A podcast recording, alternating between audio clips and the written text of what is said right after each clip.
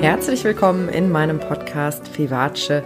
Lebe deine Berufung, liebe dich selbst. Mein Name ist Lilian von Wernsdorf und falls du jetzt gerade neu einsteigst, ich arbeite als Coach und Trainerin in Aachen und auch ganz, ganz viel online und ich unterstütze Menschen dabei, die Beziehung mit sich selbst zu verbessern, sich wieder gut auf die eigenen Bedürfnisse zu besinnen, sich gut abzugrenzen und so in die volle Kraft und Lebensfreude zu kommen. Das ist mir wirklich ein Herzensanliegen und vor allen Dingen, dass so viele Menschen wie möglich ihre Berufung finden und eben ihre Lebenszeit mit wunderbarer Arbeit füllen, die sie erfüllt und die voller Sinn für jeden Einzelnen ist. Das ist so meine Mission. Und ich teile heute ein wunderbares Interview mit dir, was so, so viel Freude gemacht hat, es aufzunehmen. Und zwar mit Katinka Erit, äh, die einen sehr, sehr spannenden Lebensweg hinter sich hat, ähm, von der Eventmanagerin, Projektmanagerin äh, über Personal Trainerin zu ähm, ihrem heutigen Job oder ihrer heutigen Berufung als Coach, wo sie ganz besonders Menschen unterstützt, die sich auf den Weg ähm, zur veganen Ernährung begeben oder dort bereits sind und sich eben mit einem unglaublichen Weltschmerz konfrontiert sehen, weil eben so viel Leid dort draußen in der Welt ist. Und dieses Interview ist nicht nur für Menschen interessant, die sich mit dem Thema Veganismus auseinandersetzen, sondern ganz besonders für alle Menschen, die immer wieder darunter leiden, wie viel Unrecht da draußen in der Welt ist und wie viel Krieg und wie viel Leid und die sich da schwer von abgrenzen können. Und Katinka gibt wirklich ganz viele Tipps, wie, wie wir diesen Frieden in uns selbst finden können, den wir uns so, so sehr wünschen dort draußen in der Welt. Und es ist ein sehr inspirierendes und schönes und bewegendes Interview. Ich hoffe, du kannst da einiges für dich draus mitnehmen.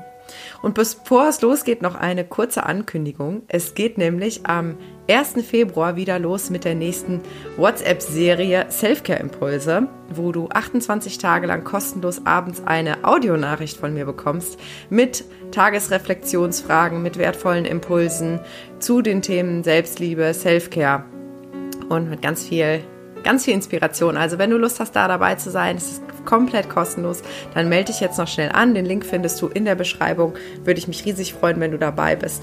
Und jetzt wünsche ich dir ganz viel Freude beim Zuhören. Ja, herzlich willkommen, liebe Katinka. Ich freue mich sehr, dass du heute zu Gast in meinem Podcast bist und bin schon ganz, ganz gespannt auf unser Gespräch, ähm, weil das Thema, was du heute mitbringst, eins ist, was mich privat tatsächlich auch schon jetzt seit einigen Jahren begleitet. Aber ich möchte gar nicht zu viel verraten, deswegen lade ich dich ein. Stell dich doch gerne mal vor. Ja, vielen, vielen Dank, dass ich hier bei dir im Podcast sein kann. Ähm, und diese Frage finde ich immer sehr spannend oder seit ähm, den letzten zwei, drei Jahren spannend, wenn ich sagen soll, wer bin ich denn überhaupt? Weil, also das kennst du wahrscheinlich auch sehr gut. Alles, was hinter ich bin kommt, definiert uns halt und macht uns aus. Aber was ich halt rausfinden durfte und wahrscheinlich macht das mich gerade aus, ist, dass ich komplett wandelbar bin. Also von bis vor ein paar Jahren hätte ich dir noch erzählt, ich bin die Katinka, die Volleyball spielt, die früher mal Klavier gespielt hat, die Eventmanagement studiert hat und die, ähm, die super gerne mit Freunden ständig unterwegs ist und ständig draußen ist und viel macht und tut und fast Freizeitstress hätte man es nennen können damals. Ähm, genau, und die dann irgendwann in einer Agentur gearbeitet hat und das eigentlich toll fand als Projektleiterin, aber halt irgendwann gesagt hat, das kann es auch nicht so ganz gewesen sein. Und ähm, heute würde ich zu dir sagen, äh, ich, ich entdecke mich gerade jeden Tag neu. Also ich ähm, entdecke immer wieder neue Facetten an, an mir, am Leben und das, was mich, glaube ich, am meisten ausmacht, schon seit ich klein bin, womit ich meine Eltern damals auch schon verrückt gemacht habe, ist, dass ich schon immer eine Warum-Fragerin war. Äh, also eine, eine, ich nenne mich ja auch gerne die Wachrüttlerin. Und dieses Warum-Fragen, das ist mir schon ganz, ganz früh irgendwie als ja, Begleiter im, Weg, im Leben mit dabei gewesen und ähm, habe immer wieder hinterfragt und wollte damals auch schon verstehen, warum tun wir Dinge, warum soll ich Dinge tun? Und deswegen meine Eltern verrückt gemacht. Wenn meine Eltern keine gute Erklärung hatten, dann habe ich es halt nicht gemacht, weil dann gab es für mich keinen Sinn und Grund. Und ähm, das ist, glaube ich, das, was mich vor allem ausmacht, ohne dass ich jetzt beschreiben müsste, was ich tue oder was ich gern mag oder was ich nicht mag oder so. Genau, warum fragen? Und das tue ich jetzt vor allem auch heute noch. Super schön. Also eine, die hinterfragt, wie die Dinge funktionieren und einen Sinn auch in allem sehen möchte und nicht einfach nur Dinge hinnimmt, weil man das eben so macht und weil das eben so ist, genau. sondern du suchst ja deinen eigenen Weg. Mit so einem Satz kannst du, konntest du mich schon immer auf die Palme bringen und ähm, der, der eckt jetzt immer noch bei mir an, aber und das ist auch ein Thema, glaube ich, was mich lange begleitet hat, dieses Warum zu fragen, war sehr, sehr lange in meinem Leben ähm, aus Prinzip. Mhm. Und ich nicht so ganz verstanden, also ich habe diesen Widerstand in mir gespürt, dieses Dagegensein. Weißt du, alle haben schwarze Schuhe gekauft und ich habe aus Prinzip weiße gekauft weil ich nicht zu dieser Masse, warum? Warum müssen alle schwarze Schuhe tragen? Das mhm. Problem war aber, dass ich ähm, äh, dass ich eigentlich selber darunter gelitten habe, weil ich ganz aktiv dieses dagegen immer leben musste, gefühlt. Also wie so ein innerer Zwang, so ein innerer Druck und weil ich halt nicht alles einfach immer so hinnehmen wollte. Und irgendwo war das damals schon so der Keim, dieses dann auch irgendwann liebevoll hinterfragen zu können und für mich loszugehen und für mich dann einen Frieden darin zu finden und diese Vielfalt auch erkennen zu können und andere ja auch mitnehmen zu können und anstupsen zu können, zu sagen, hier guck mal, es gibt außer schwarzen Schuhen noch eine ganze Regenbogenpalette von Schuhen. Ähm, es wäre doch schade, wenn wir alle nur schwarz rumlaufen. Lass uns doch mal andere Farben ausprobieren, anstatt zu sagen, nee, ihr tragt alle schwarz, ich trage jetzt weiß. Und wenn ihr keinen Bock drauf habt, dann bin ich halt das weiße Schaf quasi in dieser schwarzen Herde. Und habe mir halt auch nicht immer Freunde damit gemacht, natürlich nicht, weil dieses dagegen, dieses Anti, dieses Kämpfen innerlich immer wieder dagegen kämpfen, ist für einen selber anstrengend und alle anderen finden es irgendwie auch nervig. Hm. Ja. Das heißt, du bist eigentlich von so einer Rebellin, die eigentlich aus Prinzip erstmal Nein sagt und dagegen ist, ähm, einen Weg beschritten hinzu, ich gehe das liebevoll an und ich lade vielleicht Menschen ein, auch mal anders zu denken und vielleicht die bunten Schuhe auszuprobieren und vielleicht ja einzuladen, anstatt zu drücken. Genau, genau. Ja, ja, und das, was du sagst, ähm, kann aber erst, also bei mir jetzt aus der Erfahrung heraus in meinem Leben, konnte erst dann passieren, wo ich halt selber angefangen habe hinzuschauen bei mir selbst. Warum ist denn da diese, ich habe auch immer so eine, so eine latente Wut in mir gespürt und ich konnte nie wirklich, also ich irgendwann kam der Punkt, wo ich es wirklich auch greifen und in Worte fassen konnte. Ne? So vorher war es so diese unbewusste Inkompetenz, dass da irgendwie was komisch ist in mir und ich wusste so gar nicht, okay, irgendwas treibt mich und ich kann es nicht greifen. Und irgendwann konnte ich das dann aber zumindest benennen, dass es, dass es, dass da eine Wutenergie ist und dass da so diese Rebellenenergie eben ist. Und ähm, ich glaube, Rebellen sind so notwendig in unserer Welt heutzutage. Aber es gibt halt verschiedene Variationen von Rebellentum und ähm, Hinterfragen und ähm, bei mir war es dann irgendwann so, dass ich das greifen konnte und sagen konnte, aha, okay. Und dann habe ich ganz viel daran gearbeitet, hingeschaut. Es sind Tränen geflossen ohne Ende. Also die Tränen sind mittlerweile meine besten Freunde. Und ähm, weil ich so viel verstanden habe und so viel über mich selber erfahren habe und gelernt habe, reingespürt habe und dann konnte ich auf einmal irgendwann auch hinterfragen und liebevoll einladen. Genau. Mhm. Und bei mir ist das ja, also der, der, der wirkliche Shifting Point kam bei mir vor, vor vier Jahren im Prinzip, als ich ja, vegan wurde damals, ähm, als ich äh, die Augen aufgemacht habe und eigentlich schon immer gesagt habe, ich bin, ich bin ein tierlieber Mensch und ich liebe Tiere und ich möchte Tiere schätzen und achten und ich würde Tieren nie was zuleide tun, aber ich habe halt, bin, bin omnivor aufgewachsen. Es war ganz normal für mich, Fleisch zu essen und ähm, tierische Produkte zu konsumieren. Und ja, ich habe auf einmal hingeguckt. Ähm, es gab zwei, drei Auslöser und dann habe ich halt angefangen, warum zu fragen. Und dann ist auf einmal diese ganze Welt, diese ganze neue Realität auf mich eingeprasselt. Und ähm, äh, ja, es hat mich erstmal erschlagen. Und das ist ja auch so mein Hauptthema, so dieser, dieser vegane Weltschmerz. Äh, damals rückblickend betrachtet war das das Beste, was mir passieren konnte, weil ich habe, ich musste mich anfangen, mit mir selbst auseinanderzusetzen. Dieser Schmerz, dass das so krass bei mir rein konnte und in mir was getriggert hat und mich so dermaßen innerlich ja wie zerfetzt hat, ähm, das war nur möglich, weil da eben ganz, ganz viele Dinge waren aus der Kindheit, die sich angestaut hatten und die angeguckt werden wollten und aufgelöst werden wollten und ähm, genau, und das, das hat dieser, dieser vegane Weltschmerz bei mir verursacht, dass ich hinschauen musste, weil irgendwann kam der Punkt, wo ich gesagt habe, also so kann es nicht weitergehen. Wenn das mein Leben ist, dann kannst du nicht weitergehen. Das will ich nicht. Das heißt, du hast eigentlich eine Entscheidung getroffen, wo du gemerkt hast, das entspricht deinen Werten ne, eben dich vegan zu ernähren, vegan zu leben, Tiere damit zu schützen, deine Liebe zu Tieren so auszudrücken und hast dann gemerkt, ab dem Moment, wo die Entscheidung getroffen wurde, knallte ein gigantischer Schmerz auf dich ein, weil dir quasi bewusst wurde, was du vorher getan hattest oder was auch viele andere Menschen tun. Wann war der Punkt, wo du für dich gemerkt hast, okay, das, das tut mir nicht gut, ähm, ich möchte irgendwie eine andere Umgangsform damit zu finden? Und wie hast du es geschafft, ja, das zu shiften? Mhm. Ähm, ich kann dir nicht mehr genau sagen, welcher Moment das war, aber, und das ist auch das, das was ich immer weitergebe, das, was du gerade eben auch schon gesagt hast, das, das Allerwichtigste ist dieses, dieses Gefühl in ein und dann eine ganz bewusste Entscheidung zu treffen.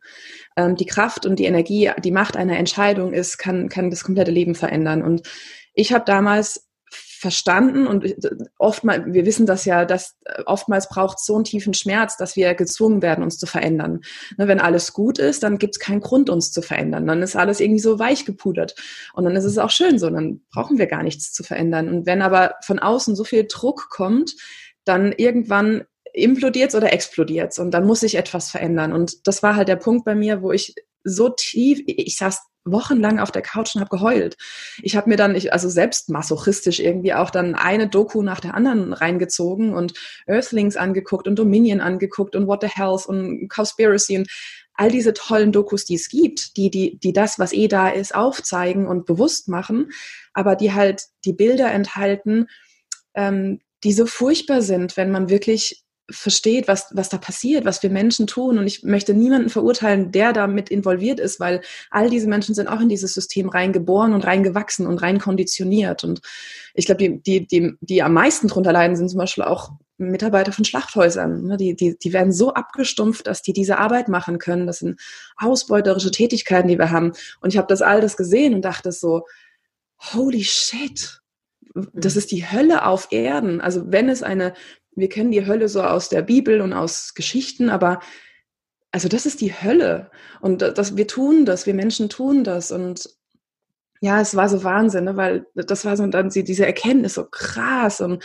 okay, ich kann dazu beitragen, dass es weniger wird, indem ich aufhöre, tierische Produkte zu konsumieren. Ich kann dazu beitragen, indem ich versuche, auch keine Lederklamotten zu kaufen oder Pelz oder auch zu versuchen, so gesund wie möglich zu sein, dass ich keine Medikamente brauche, die an Tieren getestet wurden oder so, ne, dass ich in meinem Badezimmer aufräume und ähm, da sehr liebevoll schaue, okay, was für, was für Produkte gibt es, die ich überhaupt noch brauche und dass die dann auch vegan sind, also nicht an Tieren getestet wurden oder genau und so, und das waren dann so die Schritte, die kamen, wo ich merkte, okay, das kann ich tun, aber äh, ja, gut, ich habe dann rausgeguckt und es war halt einfach so, man, man wird ohnmächtig, man fühlt sich so ohnmächtig, weil man ist nur so ein ganz kleines Licht in dieser riesengroßen Welt und damals ist bei mir dann diese Wut hochgekommen. Ich war richtig, richtig wütend. Ich habe alle Menschen um mich herum verurteilt. Ich habe alle Menschen verbal angegriffen und ich, weil dieser Schmerz in mir so tief war, ich habe diese Menschen verurteilt, meine Familie, ich habe Streits mit meinen Freunden angezettelt.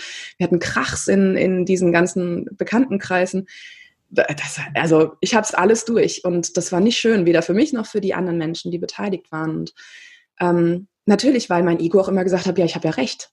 Ich habe ja recht mit dem, was ich sage. Ich habe es verstanden und ihr alle habt es nicht verstanden. Genau, genau. Mhm. Und wenn wir es rein rational einfach mal einen Schritt zurückgehen und betrachten, würden wahrscheinlich die allermeisten zustimmen. Keiner würde, also außer ein paar Psychopathen auf dieser Erde, würde wahrscheinlich kein Mensch ähm, irgendwie rausgehen und ein, ein Tier absichtlich töten. Also wenn wir da jetzt ein, ein Schweinchen, ein Ferkel vor uns sehen, würde wahrscheinlich der Großteil der Menschheit nicht hingehen und das Messer nehmen und einfach die Kehle durchschneiden. Und wir haben aber diese, diese Dissonanz, diese, diese, diesen, diesen Abstand gewonnen zwischen eben dem lebenden Wesen und dem Produkt, was wir dann abgepackt im Supermarkt finden. Und mhm. das war ja auch das bei mir. Ich habe 30 Jahre lang in meinem Leben war das das Normalste der Welt für mich. Und, ähm, und dann kam diese Erkenntnis und dann wollte ich halt alle wachschütteln. Da wollte ich, also mit Druck und allem Möglichen, was nur ging, wollte ich, ich habe meine Familie eben ne, das alles vor den Latz geknallt und habe gesagt, wie könnt ihr nur so weitermachen, jetzt wo ihr auch diese ganzen Informationen habt. Ähm, und der einzige Satz zum Beispiel von meinem Papa war damals, von dir lasse ich mir mein Schnitzel nicht verbieten. Mhm. Und das waren dann so Momente, die, die so tief bei mir eingeschlagen haben. Ähm, wie gesagt, ich saß wochenlang nur heulend auf der Couch und habe gedacht, das ist der absolute Horror hier. Und da waren dann auch so Momente mit dabei, wo ich gesagt habe, also so will ich nicht weiterleben. Das ist, das ist nicht schön, das macht keinen Spaß mehr, weil überall, wo ich rausgucke, selbst beim Bäcker, wo ich vorbeilaufe oder ne, in den Klamottenläden, wo du vorbeiläufst, siehst du auf einmal nur noch Leid. Hm. Also ich habe damals nur noch Leid gesehen und ich. Weil dieses Bewusstsein da ist, was sozusagen hinter den Produkten passiert und wo das alles herkommt. Genau. Hm. Doch durfte ich dann halt irgendwann lernen, als ich dann Schritt für Schritt für Schritt, also erstmal diese Entscheidung getroffen hatte. Ich hatte keine Ahnung, wie ich es verändere, aber diese Entscheidung getroffen habe, so darf es nicht in meinem Leben weitergehen. Ich möchte so nicht mehr weiterleben. Ich dieses dieses graue Gedankenkarussell und dieser Schmerz in meiner Brust, das ist nicht lebenswert. Es muss sich etwas verändern. Keine Ahnung wie, aber es muss sich was verändern und allein diese Entscheidung, die Energie einer Entscheidung ist so kraftvoll, dass unser, unser Unterbewusstsein sich neu ausrichtet. Mhm. Selbst wenn wir, wenn unser Verstand keine Lösung erstmal hat, braucht er auch gar nicht, weil die kommen zu uns, wenn wir uns darauf einlassen, den, die, die Richtung zu ändern und zu sagen, ich möchte glücklicher werden, ich möchte, dass es mir besser geht, ich möchte, äh, keine Ahnung, ich hatte keine Freunde mehr, meine Familie hat mich mit dem Arsch nicht mehr angeguckt. Ähm, das war echt so drastisch, wie ich das jetzt sage. Und ähm, manchmal braucht es solche harten Situationen, dass man dann irgendwann anfängt reinzuspüren und zu gucken. Da bin ich mit Meditation in Berührung gekommen. Dann ähm, habe ich ganz viel Laura Seiler kennengelernt, die, die ganz viel über dieses Thema, du bist die Schöpferin deines Lebens, der Schöpfer deines Lebens. Du bist nicht Opfer der äußeren Umstände, weil ich immer gesagt habe, ich wünsche mir Frieden. Ich wünsche mir Frieden. Und aber das, was ich draußen gesehen habe, war kein Frieden. Das mhm. heißt, ich, ich habe immer gesagt, ja, wenn da draußen Frieden herrscht, kann ich glücklich sein. Und das heißt, ich war komplettes Opfer der Umstände. Das, ich habe mich, ich habe mein Wohlbefinden komplett abhängig davon gemacht, was ich da draußen erlebe. Und erst dann, wenn da draußen Frieden herrscht, dann kann ich glücklich sein.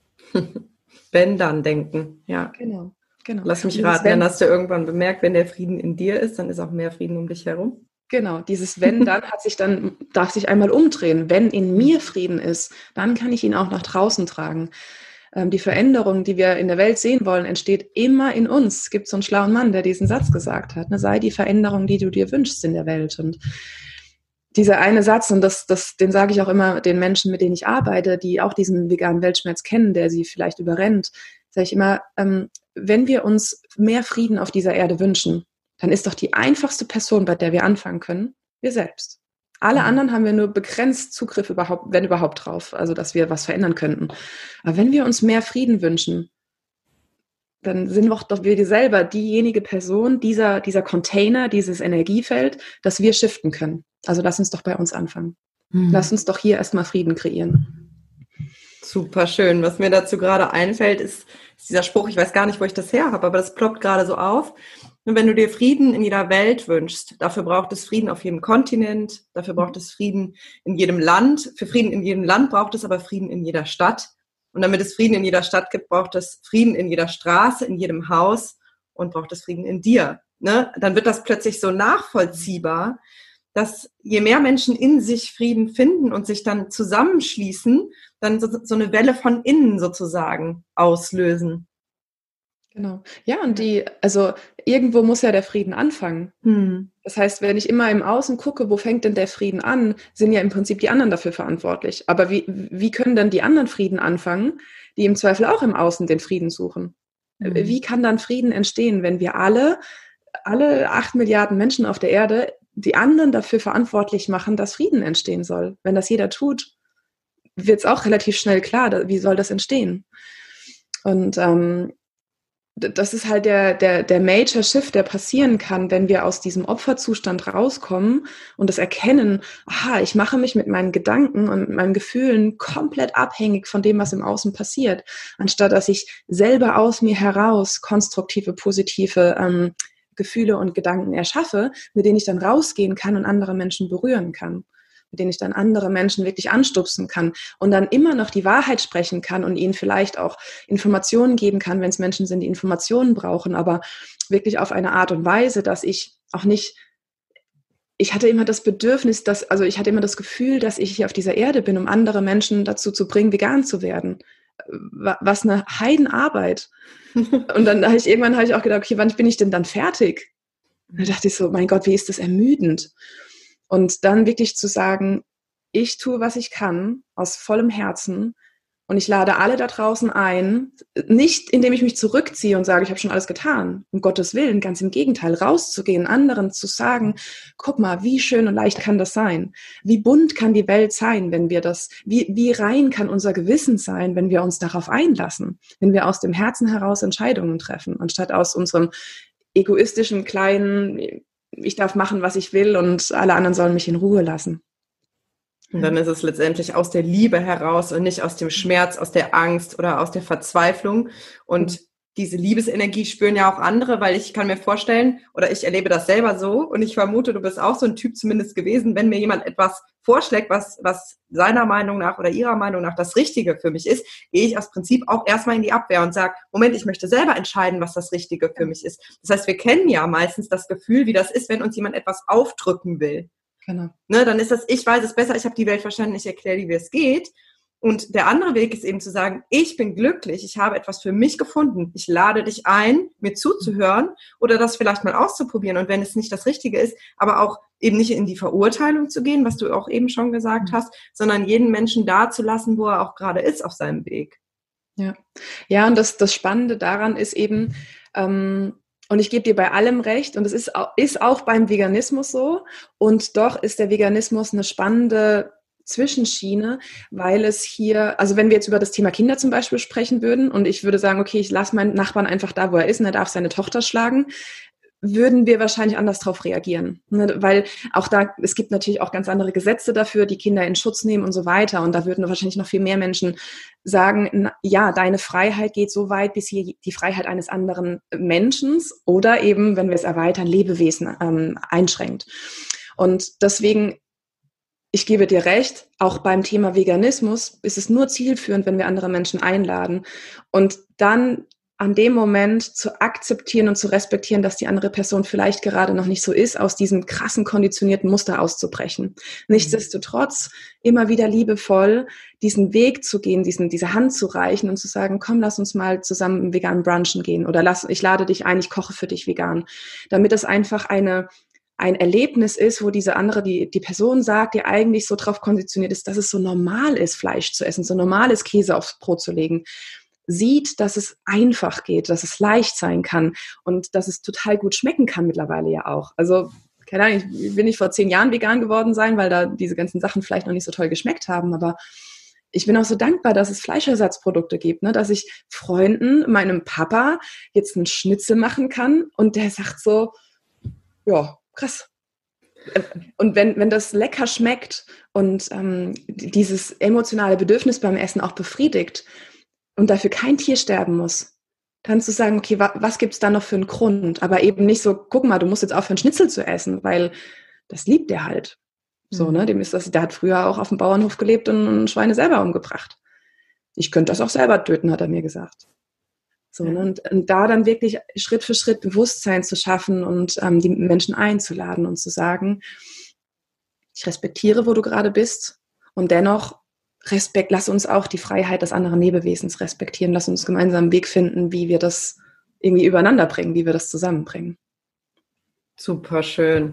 Ja, und das ist, glaube ich, ein ganz wichtiger Aspekt, den du auch so angedeutet hast, dass man so ein bisschen differenzieren muss, weil es natürlich auch ähm, zum Beispiel für Kinder einfach einfach anders gilt. Ne? Also ich glaube, das kann man für psychisch gesunde, selbststeuerungsfähige Menschen so aussagen, ne? dass jeder sich eben auf seinem Be Weg befindet, weil es gibt Menschen, die sind nicht in der Lage, selber klare Entscheidungen zu treffen aus den verschiedensten Gründen. Deswegen vielen Dank, dass du das nochmal so angesprochen hast. Ja. Und ähm, jetzt bist du ja ähm, in einem Bereich angekommen, wo es auf mich so wirkt, als ob du da so dein berufliches Zuhause auch gefunden hast. Widersprich mir, wenn ich das, wenn ich das falsch äh, wahrnehme. Ähm, und in diesem Podcast geht es ja unter anderem auch darum, wie Menschen es schaffen, sozusagen mh, hm, ihrer Berufung zu folgen, also wirklich diesem Ruf des Lebens an sich selbst zu folgen ähm, und das dann eben auch im, im Job verwirklichen zu können. Für mich ist Berufung mehr als, als nur der Job, deswegen differenziere ich das so ein bisschen. Ähm, und du hattest ja eben schon angedeutet, auch in deiner Vorstellung, dass es viele Etappen gab, ähm, die so deinen Weg gezeichnet haben. Und ich würde gerne zurückgehen mal zu dem Punkt, wo du das erste Mal, vielleicht kannst du dich da noch, noch dran erinnern, für dich gemerkt hast, boah, also irgendwie habe ich mir das Leben anders vorgestellt und das kann es doch irgendwie noch nicht gewesen sein. Mhm. Mhm. Also, ne, das fängt ja in meinen Kinderschuhen schon an, wo ich immer hinterfragt habe, warum. Das ging dann, ich kann mich so direkt erinnern, äh, ich bin evangelisch getauft und als es dann zur Konfirmation ging, habe ich meine Patentante wahnsinnig gemacht. Das ist eine gute Freundin von meiner Mutter und ich liebe sie über alles. Ähm, mir ist es vollkommen wurscht, ob sie Patentante ist oder nicht, aber so, sie war halt nun mal meine Patentante. Und ich habe sie wahnsinnig gemacht, weil ich damals gefragt habe, warum soll ich mich denn konfirmieren lassen? Ich, krieg, ich, ich sehe keinen Sinn darin. Und dann haben wir miteinander gesprochen und irgendwann habe ich es dann doch gemacht, weil es halt alle gemacht haben. So. Und ich habe dann auch studiert. Ich hatte keine Ahnung, was ich studieren soll. Und dann kam irgendwann das Studium Eventmanagement. Dann habe ich drei Jahre lang Eventmanagement studiert, habe einen Abschluss gemacht. So, und dann hast du studiert und dann gehst du natürlich auch in einen Job rein, der, ähm, ja, wo du dann gut Geld verdienst. Ich habe dann auch, ich war damals Anfang 20, als ich angefangen habe zu arbeiten, ähm, war ich so in diesem, ja, ich will jetzt auch beweisen, dass ich gut bin. Ich will es mir und allen anderen beweisen, dass ich gut bin. Ich habe ein cleveres Köpfchen, ich war, war, gut in der Schule. Ich zeige denen jetzt mal so, ich zeige zeig der Welt, was die Katinga so drauf hat. Und, ähm, und da war auch ganz viel Frust dann immer mit dabei, wenn es halt nicht direkt so funktioniert hat, wie ich es wollte. Und weil ich halt dieses, okay, ich mache jetzt einen geilen Job. Und ähm, es war halt Eventmanagement und Projektmanagement, Projektleitung und ähm, Genau, war erst in einem Großkonzern, viereinhalb Jahre lang in einem Pharmakonzern. Ähm, Was für ein Kontrast. viel, ja, viel gelernt dort. Ähm, genau. Und auch damals kam dann irgendwann, äh, als wir umstrukturiert haben, war eine, war eine Chefin, die dann, wo ich hinstrukturiert wurde quasi, das eine Vollkatastrophe war. Ne? Ich wollte immer frei und frei mitdenken und Selbstverantwortung übernehmen und die hat mir quasi so einfach alles genommen. So, ne, auch das Universum wieder, okay, willst du das wirklich? Und es war immer mehr so dieses eingeengt werden und irgendwann musste ich da raus. Und dann habe ich nochmal viereinhalb Jahre in der Agentur gearbeitet ähm, als Projektleiterin. Das war auch super, es waren tolle Menschen und so, aber wir haben immer mal wieder gewitzelt und haben gesagt, ja, das ist, ähm, das ist alles ganz toll und schön, es macht Spaß, ganz viele tolle junge Menschen auch, die super was auf dem Kasten haben und tolle Projekte. Aber das wäre alles toll, wenn wir keine Kunden, also wenn die Kunden nicht wären. anstrengend waren. Also natürlich die Projekte vom Kunden, aber ohne die Ansprechpartner. Ne? Die allermeisten waren anstrengend. Die waren getrieben von ihrem Bonus, den sie dann dafür bekommen haben, dass das Projekt realisiert wird und haben dann ne, so drauf gedrückt. Und ich habe manchmal dachte ich so, warum machen wir das hier eigentlich alles? Also warum, wir haben Webseiten gebaut und teilweise so cool, Applikationen und so. Ja, und ich, wir produzieren hier echt vor die Tonne. Dann war es dann doch nicht das, was wir haben wollten, nochmal alles neu machen und so ich dachte, also irgendwie ist das nicht so das Wahre. Und dann wurde es auch in der Agentur irgendwann so stressig, ähm, dass das quasi alles so über mir reingebrochen ist, weil ich dachte, ich muss alles alleine können. Auch ein Glaubenssatz, den ich von früher mitbekommen habe. Mhm. Ähm, ich bin groß und ich kann alles alleine. Ich habe noch eine kleine Schwester. Ähm, ah, mh. Genau, und Mama war immer stolz auf mich, dass ich alles gut alleine konnte. Mhm. Genau, und äh, auch das durfte ich dann angucken und lernen dadurch.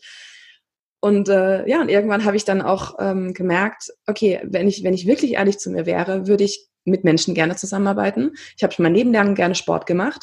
Ich würde gerne viel, viel mehr raus in die Natur und ich würde Menschen helfen gerne, um ihr Ziel zu erreichen. Und das, das war dann irgendwann im Urlaub, was immer eine schöne Zeit ist, wenn man dann mal so ein bisschen Abstand bekommt von dieser Ablenkung Arbeit auch, die man ja gerne nutzt, um da nicht hingucken zu müssen. Mhm. Ähm, und dann saßen wir in der Sauna, mein Mann und ich, und dann sagte der zu mir, sag mal, das, das ist doch das Naheliegendste, dass du Personal Trainer wirst. Und ich so, ja, wie Personal Trainer? Ja, und dann, ähm, das war vor sechs Jahren jetzt, und dann hatte, hat das irgendwie so gesagt und mein Mann dann direkt auf dem Hotelzimmer irgendwie nach Personal Trainer Ausbildung gesucht. Der war da irgendwie total Feuer und Flamme und hat mir dann fünf Sachen gezeigt und ich dachte so, oh, das klingt aber gut. Und einen Monat später war ich da angemeldet. Dann habe ich das quasi nebenbei gemacht, habe die Trainerausbildung gemacht und noch ganz viele andere Weiterbildungen, habe direkt angefangen, dann auch mit Kunden zu arbeiten, eins zu eins. Und das war irgendwie, das war wie wenn ich nochmal von ganz vorne anfange. Mhm. Aber weil es mir Spaß gemacht hat. Diese Ausbildung, ich habe gelernt in diesen Büchern diese Anatomie-Sachen und wie unser Körper funktioniert. Die anderen Leute haben gesagt, sag mal, bist du verrückt? Ich habe gesagt, nee, es macht mir Spaß. Es macht mir einfach Freude. Mhm. Und das war schon ein Riesenunterschied zu meinem Eventmanagement-Studium, was auch cool war, was irgendwie fancy war, weil es auch international war. Aber es war nicht das, was, was aus mir herauskam.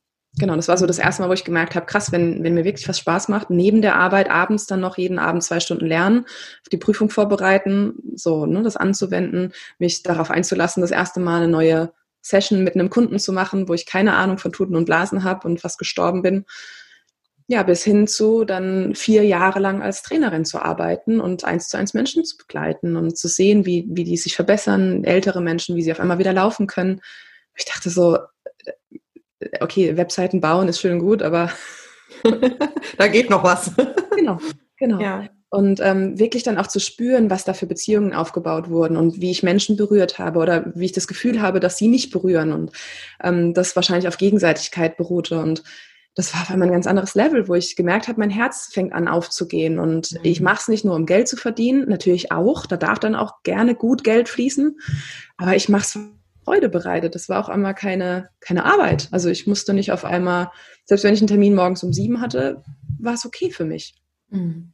Und irgendwann kam aber dann auch wieder der Punkt, wo ich dann gemerkt habe, das frustriert mich, weil ich Kunden hatte und da war ich halt dann in meiner Entwicklung Schritt für Schritt weitergegangen, ähm, wo ich gesagt habe, ich möchte dann irgendwann nur noch Menschen begleiten, die, die wirklich Veränderung wollen. Mhm. Da hatte ich dann eben teilweise auch schon länger, langjährige Kunden mit dabei, die zwei, drei, vier Jahre dann auch mit mir trainiert hatten, wo ich aber gemerkt habe, das ist für die, die sind da so einge, eingeeiert. Und wir machen das halt, aber da ist keine Veränderung mehr möglich. Mhm. Und das, was ich dann bei mir gemerkt habe, diese krasse Transformation, die dann vor drei, zwei, drei Jahren jetzt bei mir stattgefunden hat, zu spüren, was möglich ist, wenn wir wirklich innerlich heilen, wenn wir wirklich zulassen, dass Veränderung stattfinden kann. Und ich dachte so, mh, hm, das macht mich jetzt gerade frustriert, dass, dass diese Person jetzt nicht bereit ist, noch, noch einen Schritt weiter zu gehen. Ja. Und daraus kam dann, da ist der Wunsch entstanden, dass ich eigentlich viel, viel lieber mit dem Menschen mental arbeiten möchte, dass ich diesen mentalen Raum, diesen spirituellen Raum mit den Menschen erkunden möchte und wirklich ja, Menschen bei ihrer Transformation helfen möchte, unterstützen möchte. Die es vielleicht gar nicht nur wissen, dass sie, dass das vor ihnen steht, aber wenn es dann passiert, dass das so Wahnsinn ist zu sehen, was mit Menschen passiert. Weil es alles verändert dann. Genau, genau. Ja. Und deswegen ist es bei mir dann letztes Jahr der Fokus-Shift dann nochmal hin zum, ja, zum, zum Mentoring, zum Coaching, zum mit Menschen wirklich in ihre Gefühle und Emotionen reinzugehen. Genau. Ja. Und es ist witzig, so ein bisschen diese Entwicklung vom grobstofflichen mit dem Körper arbeiten. Ja, von außen nach innen irgendwie, ne? Habe ich auch gerade gedacht, so den, den Körper sozusagen trainieren für Zeiten, was ja auch ein wichtiger Aspekt ist. Ich glaube, das wissen wir auch alle. Ne? Der, wie heißt es, ein gesunder Geist wohnt in einem gesunden Körper. Ne? Aber ähm, dass, dass, ein, dass eine wirklich nachhaltige Transformation nicht ohne diese innere Arbeit geht. Ich glaube, das merken auch viele, die immer wieder versuchen, im Außen sich zu optimieren, gesünder zu werden, ähm, vielleicht viel Sport zu machen, sich besser zu ernähren, viel an die frische Luft zu gehen. Aber wenn, wenn die Gedanken und Gefühle immer trüb und düster sind oder sich immer in den gleichen Schlaufen bewegen, dann kann sich trotzdem ein unglaublicher Frust und dadurch auch so eine innere, ein, ein inneres Ungesundsein quasi halten. Ne? Also ich glaube, das kennen auch ganz viele. Ja, und ich hatte dann halt, also zum Ende hin, ähm, wo ich dann auch noch mit vielen Kunden gearbeitet habe, war dann halt auch bei mir der Frust, ähm, du, du kannst noch so viele Kniebeugen mit jemandem machen oder noch so viel laufen gehen oder wenn jemand mit dem Ziel kommt, abzunehmen oder ähm, dass die Schmerzen weggehen. Wenn dieser Shift im Kopf nicht stattfindet, dann kannst du noch so viel da, darum ackern und machen und tun. Das wird im Zweifel einfach nur frustig und super anstrengend. Und ähm, genau, und da dann den Shift eigentlich wieder da, die Veränderung kommt von innen nach außen heraus.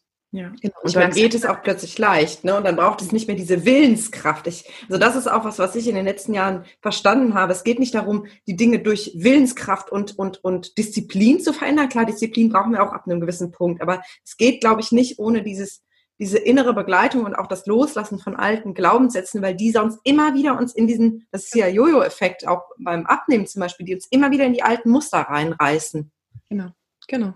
Ja. ja. Hm. Super spannend. Deine Lebensgeschichte, Wahnsinn, was, was du schon alles gemacht hast und wie mutig du deinen Weg auch gegangen bist. Ich glaube, da bist du für ganz, ganz viele gerade eine unheimliche Inspiration. Und mich berührt es sehr zu hören, wie du diesen Weg von diesem Kampf eigentlich und dieser Rebellion hin zu dieser Liebe in dir und diesem Frieden in dir gefunden hast, den du heute dann auch wieder an andere weitergeben kannst. Und mich würde total interessieren und ich glaube, meine Hörer und Hörerinnen auch, ähm, ja, wo wir dich heute finden können und was du heute so anbietest. Mhm. Ähm, also letztes Jahr ist quasi aus dem Nichts ein, ähm, ein mein Herzensbaby entstanden. Das ist ein sehr intensives und tiefgehendes äh, Mentoring-Programm. Äh, das ist ein Online-Mentoring-Programm und das ist auch so spannend. Ne? Letztes Jahr Corona, mhm. das böse C-Wort. Ähm, viele sagen ja, oh, ich darf es gar nicht aussprechen, aber ich spreche es einfach aus. Das war ein wundervolles Jahr letztes Jahr für mich. Ich wurde gezwungen, auch da, von heute auf morgen sind meine Kunden weggebrochen. Ich wurde gezwungen, mir Alternativen zu überlegen. Und das kam aber genau in dem Moment auch, wo ich gemerkt habe, eigentlich ist das mit dem mit dem, mit dem ähm, Personal Training nicht mehr mein Hauptfokus, sondern eben das Mentoring. Okay, ich habe auf einmal ganz viel Zeit geschenkt bekommen. Und ähm, dadurch ist dann Anfang letztes Jahr ein Mentoring-Programm entstanden, das äh, Vegan Loving Mastermind. Und da begleite ich im Prinzip Menschen, vegan lebende Menschen, die diesen Weltschmerz kennen und diese Ohnmacht kennen und dieses boah, es überrollt mich wie so eine Lawine. Ähm, begleite ich Schritt für Schritt raus zu verstehen, wie dieser Schmerz entsteht, wie wir den selber kultivieren in uns, also wie wir ihn selber entstehen lassen in uns, ähm, wie wir dazu beitragen können, dass er weniger wird, wie wir dazu beitragen können, dass wir durch Vergebungsarbeit, durch innere Kindarbeit immer mehr zu uns kommen, in uns heilen, damit wir dann wirklich auch, also die ersten Wochen sind so die innere Heilung und die zweiten Wochen, also die zweiten sechs Wochen sind dann so die äußere Transformation quasi, wo wir dann wirklich auch rausgehen und sagen, okay, inneren Shift nach außen tragen. Was verändert sich jetzt tatsächlich auch in deinem Umfeld? Und das ist Wahnsinn, wenn die, die Menschen, die da jetzt mit drin waren bisher, was die erzählen, was sich in ihrem Umfeld verändert hat, einfach weil sie aufgehört haben, andere versuchen zu veganisieren. Sie haben aufgehört und davon losgelassen. Es geht ganz viel um Loslassen. Mhm. Innerlich gearbeitet haben, zu sich gekommen sind und auf einmal verändert sich das Umfeld so krass. Auf einmal werden Freunde vegan oder sie interessieren sich dafür, fragen nach. Die, die, auf einmal gibt es ein veganes Familienfest an Weihnachten. Das ist der absolute Hammer. Einfach nur, weil wir in uns diese Veränderung bringen. Und genau, das ist mal so mein absolutes Herzensbaby. Das ist super intensiv und ich sage immer, das ist Menschen müssen dafür bereit sein. Da, da, da, da kann nicht jeder mitmachen, der sagt, okay, ich brauche von außen irgendjemanden, der mich verändert, sondern wir müssen bereit für Veränderung sein. Im Prinzip an dem Punkt, wo ich vor dreieinhalb Jahren stand, wo ich gesagt habe, so kann es nicht weitergehen. Und jetzt ist der Zeitpunkt gekommen, jetzt darf eine Veränderung passieren. Und ich bin bereit, dafür auch Dinge loszulassen. Ich bin bereit, Anteile von mir sterben zu lassen, die daran festhalten, dass, dass ich leide und auch hinzugucken wahrscheinlich, ne, an die dunklen Flecken. Das ist ja auch was, wo viele Menschen Angst vor haben, so die eigenen Schatten zu sehen und, und, und diese Gefühle auch zu fühlen, die dann hochkommen. Genau. Ja. Und genau das machen wir in dem Mentoring-Programm. Es ist online, also man, man kann einfach dann starten, wenn man möchte. Und wir haben aber jede Woche äh, wöchentliche Zoom-Calls und das ist der absolute Hammer. Gestern Abend hatten wir wieder ein und äh, also was, was, was das ein, die Menschen kennen sich alle nur über Zoom was da eine Verbundenheit herrscht und eine, eine Wahrhaftigkeit von Authentizität und wirklich absoluter Verletzlichkeit da sein darf, weil wir den Raum gemeinsam halten und wir dadurch eben in diese Heilung gehen können. Und wirklich, da, da fließen auch oftmals Tränen, weil wir dann wirklich da auch gemeinsam reingehen. Und ähm, ja, ist einfach, ist einfach wunderschön. Genau. Oh. Und wer es erstmal nicht so intensiv mag, sondern erstmal vor allem diese Community sich wünscht, das war bei mir damals so der Wunsch, ähm, ich habe mich so alleine gefühlt, ich hab, alle meine Freunde waren nicht vegan, ich habe ja alle auch erstmal weggeschubst, ähm, haben wir letztes, Ende letztes Jahr auch den Happy Vegan Soul Club ins Leben gerufen, wo ja, wöchentlich ähm, Live-Calls mit mir stattfinden, ähm, wo es monatliche Challenges gibt, wo wir quasi auch rausgehen und gemeinsame Projekte machen, wo es Minikurse gibt, ähm, um in die innere Heilung zu gehen, aber das dann mehr so im, im Selbststudium und dann eher mit, mit mehreren Menschen, genau. Super schön. Das heißt für jeden äh, was dabei.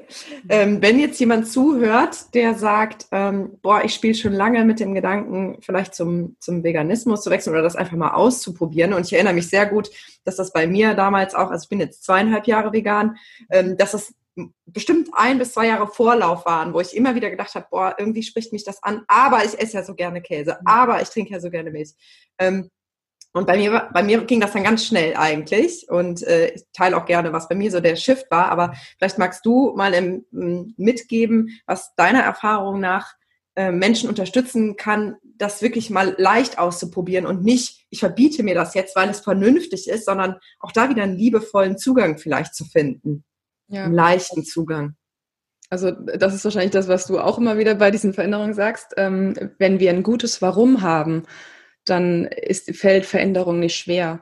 Ich hatte äh, mein Leben lang Probleme mit Essen. Wirklich. Also ich hatte teilweise auch Fressanfälle. Es war nicht schön, es war nicht witzig. Spannend, weil mit dem Personal Training habe ich mich damit auch so stückweise geheilt.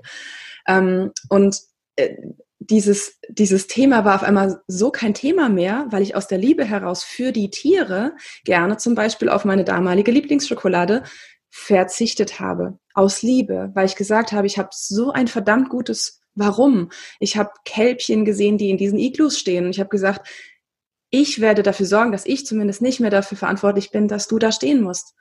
Und dann gab es gar keinen, also dann war für mich diese Milka-Schokolade da in diesem Regal, war keine, keine Option mehr. Es war einfach mhm. keine Option mehr, weil ich so ein liebevolles Warum für die Tiere habe. Bei mir hat's, jeder hat ein anderes, einen anderen Zugang dazu viele Menschen entscheiden sich aus gesundheitlichen Gründen dafür. Es gibt so, so viele Studien, die mittlerweile aufzeigen, dass wir so viele von diesen bescheidenen Zivilisationskrankheiten, wie wir sie komischer, kurioserweise nennen, heilen können, revisieren können, wenn wir vollwertig vegan uns ernähren.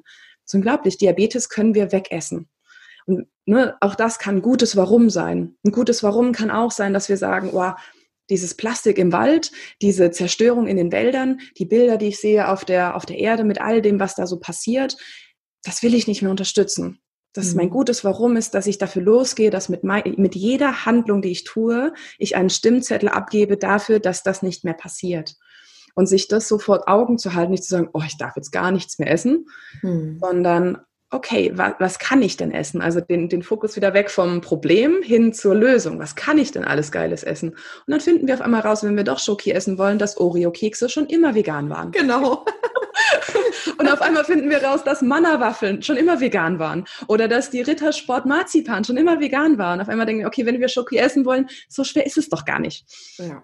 Ganz genau. Ja, so schön, dass du das sagst und genauso habe ich es auch empfunden, weil ich habe mich wirklich mit Händen und Füßen gewehrt. Ich habe schon mein Leben lang so, so, so gerne gegessen und das war einfach unvorstellbar, dieser Verzicht. Und bei mir war das ganz genauso. Ich habe damals Podcast-Folgen gehört, weil ich Bilder nicht ertragen konnte, schon immer. Ich bin ja schon seit 21 Jahren Vegetarierin, weil ich mhm. damals als Achtjährige ähm, Video, Filme gesehen habe von, von Tierquälerei oder, mhm. und ich konnte es nicht ertragen. Und seitdem bin ich Vegetarierin. Und genauso war es im Grunde, dass ich dann auch gesagt habe, okay, Bilder ertrage ich nicht, aber ich kann mich vielleicht ranhören.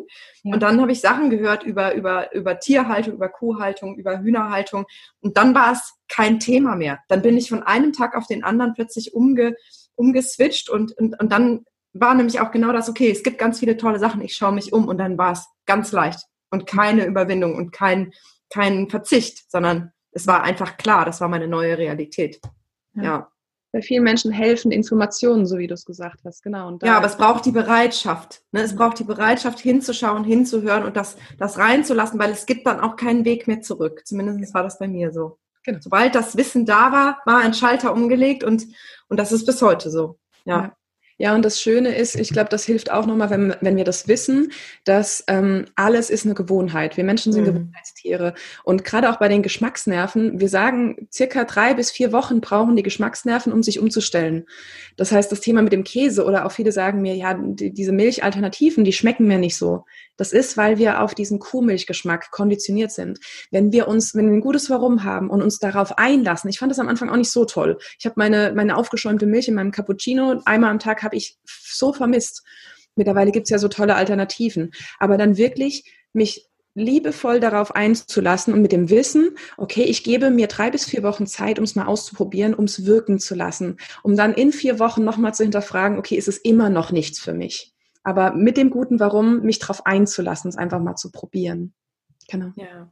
Und kleine, kleine Schritte im Zweifel. Ne? Manchmal, wenn wir Veränderungen machen wollen, das sind so riesen Dinge, alles muss verändert werden, dann kann einen das erschlagen. Im Zweifel Baby Steps machen. Einmal in der Woche vegan kochen. In der nächsten Woche einmal in der Woche ein zusätzliches veganes Frühstück dazu. Also einfach jede Woche ein neues Rezept ausprobieren und schwuppdiwupp hat man nach zehn Wochen zehn neue Lieblingsrezepte. Ja, ja, und es gibt wirklich, es gibt so, so, so tolle Rezepte. Ne? Also ich bin zum Beispiel Riesenfan von Deliciously Ella. Ich weiß nicht, ob du sie kennst, ähm, die einen tollen Instagram-Account hat und super YouTube-Videos. Also es gibt so viele schöne Kochbücher auch mittlerweile oder die, die Zwillinge aus England, die heißen The Happy Pair. Ähm, mhm. Kann ich auch gerne noch ein bisschen was in die, in die Beschreibung packen für die, die sich da mal rantasten wollen, weil es macht echt Spaß und es ist mega lecker. Ja. ja. Ja, liebe Katinka, ich danke dir ganz, ganz herzlich für deine vielen wertvollen Impulse. Und zum Abschluss würde ich dich gerne fragen, ob du noch irgendein besonderes Buch hast oder vielleicht einen Film, ähm, irgendwas, was dich auf deinem Weg begleitet und unterstützt hat, was vielleicht auch in dieser Liebesenergie schwingt. Puh, du hast mir vorhin schon gesagt, ich gesagt, okay, ich schiebe die Frage wieder weg. Ich könnte dir jetzt, glaube ich, 50 Bücher aufzählen, die alle an verschiedenen unterschiedlichen Stellen wirklich ähm, ja dazu geführt haben, dass, dass dieser Shift Schritt für Schritt passieren konnte. Also was schon äh, ein Schritt weiter war, ist, ähm, also als ich schon einen Schritt weiter war, ist auf jeden Fall jetzt von Eckhart Tolle. Äh, ich liebe diesen Mann und er hat so eine unaufgeregte Klarheit. Ähm, ich liebe auch seine Videos auf YouTube. Ähm, wenn dieser Mann spricht und schreibt, passiert bei mir gefühlt alle zwei Sekunden ein, aha, wow, okay, krass. und ja, wir, wir werden so schnell in, in das, wir werden durch ihn ins Hier und Jetzt rein katapultiert. Und das war das, was beim veganen Weltschmerz oder bei diesem triesten Gedanken ja oft auch passiert ist, dass wir uns in der Vergangenheit aufhalten oder die Zukunft irgendwie schwarz malen. Und im Hier und Jetzt sitze ich auf der Couch, ich bin satt und habe ein Haus um mich herum oder eine Wohnung um mich herum und mir geht's gut. Und im Zweifel steht sogar noch ein Auto vor der Haustür oder ich habe ein Fahrrad, mit dem ich mich. Also es ist alles gut. Ja, was, Jetzt ist immer alles gut, ja. Was ist eigentlich gerade das Problem? Gibt es gerade ja. überhaupt ein Problem? Genau, Oder ist es also, nur hier oben im Kopf? Ja. Ist es immer nur im Kopf? ja, ja das ist ja, ja. Selbst wenn ich kein Auto habe, ist, ist es ein Problem nur im, in meinem Kopf. Mhm. Die Bewertung entscheidet, ob es ein Problem ist oder ob es einfach so ist. Ja. So schön. Ich danke dir für diese inspirierende Zeit. Ich habe ganz viel mitgenommen und ich hoffe, meine Hörer und Hörerinnen auch. Und ich glaube, ich darf das so sagen, jeder, der mag, kann sich gerne mit Katinka in Verbindung setzen. Äh, du hast einen tollen Instagram-Account und ähm, ich glaube, da findet man auch die Links dann zu deinen weiteren Angeboten. Also scheut euch da nicht und ähm, danke dir für deine Zeit und ich bin ganz gespannt, wo es bei dir noch weiter hingeht. Sehr, sehr gerne und vielen Dank für den schönen, schönen Austausch mit dir hier. Sehr, sehr gerne.